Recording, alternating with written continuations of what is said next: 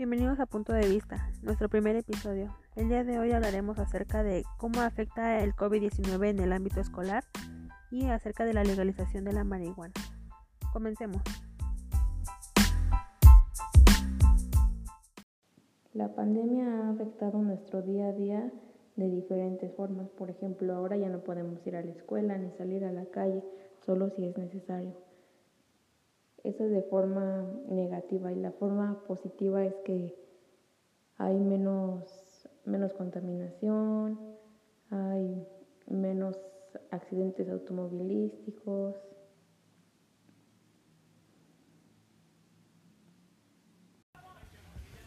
La forma negativa que nos puede ir, que no podemos ir a ver a nuestros familiares como antes, pero en la cuestión de los estudios afecta que algunos no aprenden lo necesario o les da flojera hacer las tareas o los trabajos que les dejan los profesores. Y la forma positiva es que algunos canales quedaron transparentes.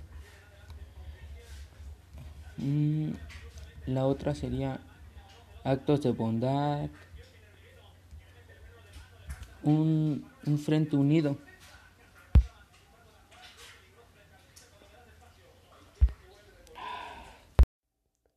A un año de la pandemia, esto sigue afectando demasiado en el ámbito escolar, ya sea por problemas de conexión, falta de tiempo o cualquier otra situación.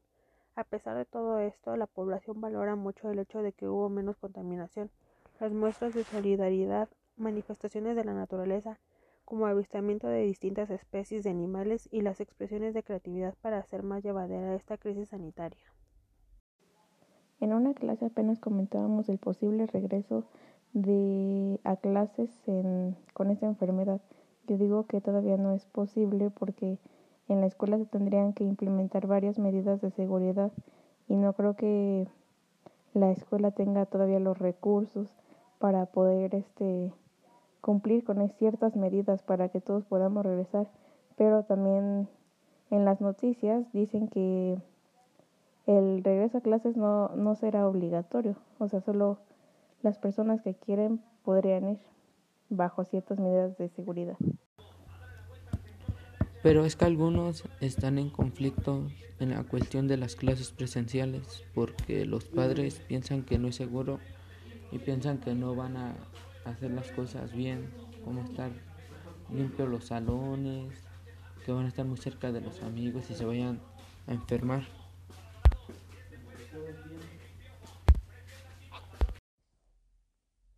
Como lo dijo mi compañera Maylen, hace unos días hablábamos sobre el posible regreso a clases y sobre la práctica surgió el comentario de que las siguientes personas para vacunarse serían los maestros.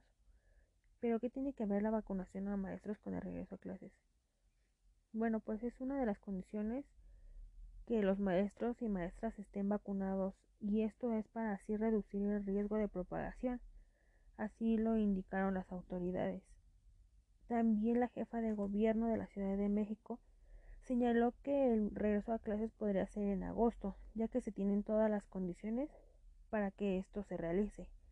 Mm, dijo que tendría una reunión con autoridades educativas, porque se encuentran trabajando en un programa en donde se incluirán a todas las alcaldías para verificar que las escuelas se encuentren en las mejores condiciones, y también realizará una convocatoria entre padres de familia para que estos ayuden con la limpieza de los planteles educativos.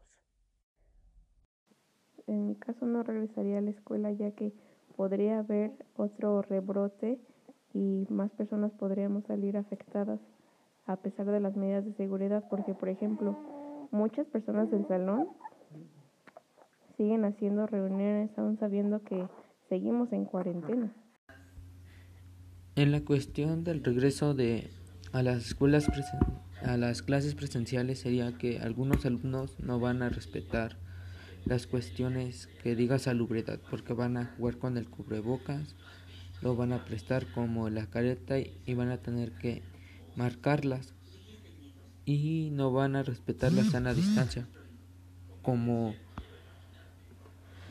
por decir que se van a sentar unos junto a otros o que van a estar en un mismo lugar varias personas. Este sería un conflicto bastante grande. Se dice que las escuelas regidas por la Secretaría de Educación Pública en todos sus niveles serían las primeras en regresar a clases. Y pues esto traería más conflictos. Sería que aumenten los casos por esta enfermedad y nos pondríamos en riesgo, tanto nosotros como las personas que nos rodean y también los niños, o sea, ellos serían los primeritos en ser más vulnerables, pues porque están chiquitos y si nosotros como personas un poco más grandes, con más conciencia, más responsables, no estamos acostumbrados al 100% a usar cubrebocas todo el tiempo, al lavado de manos constante, a guardar distancia, mucho menos ellos. Ellos son niños, se ha visto que ellos no están acostumbrados al cubrebocas. Y tampoco lo harán en la escuela. Entonces creo que mm, es algo que no se puede decidir de un momento a otro y que todas las personas deberíamos de ser conscientes de el problema más grande que podría traer el volver a las escuelas. Ya que sabemos que estamos rodeadas de personas muy vulnerables y se sabe que a las personas que les ha dado este tipo de enfermedad, pues este virus deja secuelas. Entonces hay cuerpos que no aguantarían que les vuelva a dar. Se ha visto que ha habido bastantes pérdidas a causa de este virus y pues lo que tenemos que hacer es cuidarnos. Entonces, en lo personal, el regreso a clases para mí no sería una opción. Pues yo estoy en contra de que regresen los, los ¿cómo se llama? los alumnos a, a las clases porque no van a respetar las cuestiones de salubridad y que pues los camiones o servicios que prestan los transportes se van a saturar porque van a tener muchos alumnos que van a ir y somos somos un montón y va a ser otra vez lo de la pandemia y se va a cerrar las cuestiones estas. Y además, pues, y si se regresan, pues no van a respetar lo que es la sana distancia.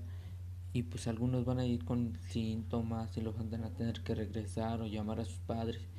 Y va a ser más una cuestión muy fea porque pues, los alumnos lo que quieren es regresar a las clases, pero no saben cómo o cuándo.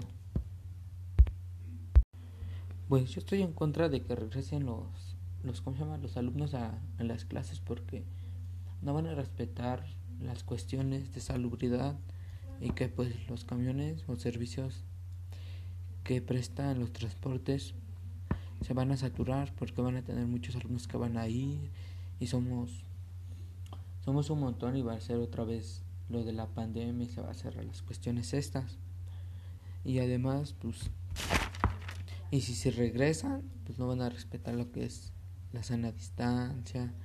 Y pues algunos van a ir con síntomas y los van a tener que regresar o llamar a sus padres. Y va a ser más una cuestión muy fea porque pues, los alumnos lo que quieren es regresar a las clases, pero no saben cómo o cuándo. Bueno, vamos a dejar un poco atrás el tema de la pandemia y nos vamos a inclinar sobre el tema de la legalización de la marihuana, un tema que ha sido relevante durante estos meses. No sé si ha notado que en las exclusivas, tanto en redes sociales como en televisoras, se ha visto sobresaliente el tema de la legalización de la marihuana. A lo que me concierne, estoy en contra del uso de la marihuana en, en modo no recreativo. Bien se sabe que el uso de la marihuana en forma recreativa se ha utilizado para diversas pruebas medicinales. Bueno, desde mi punto de vista la marihuana no debe ser legalizada, ya que el consumo de esta interfiere con el criterio y la concentración, el tiempo de reacción y la coordinación, de manera que pueden aumentar la probabilidad de que los adolescentes sufran accidentes automovilísticos o de que se lesionen mientras la consumen.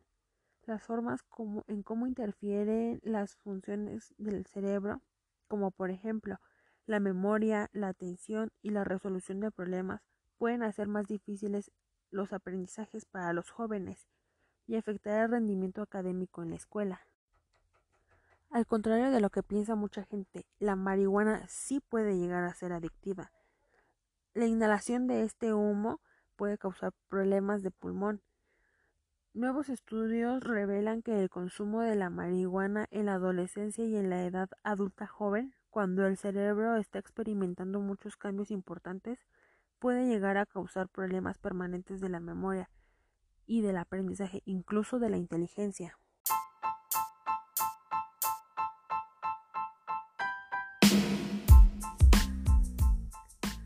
Bueno, sin nada más que agregar, le agradezco a mis compañeros la participación y no olviden que nos vemos en el siguiente episodio.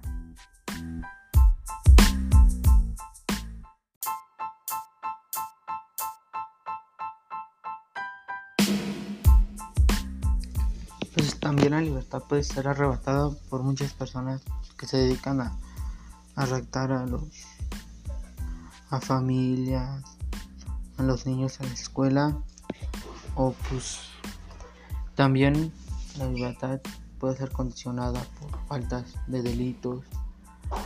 En las cárceles también nos pueden privar de su libertad, no dejarles de comer o X cosa.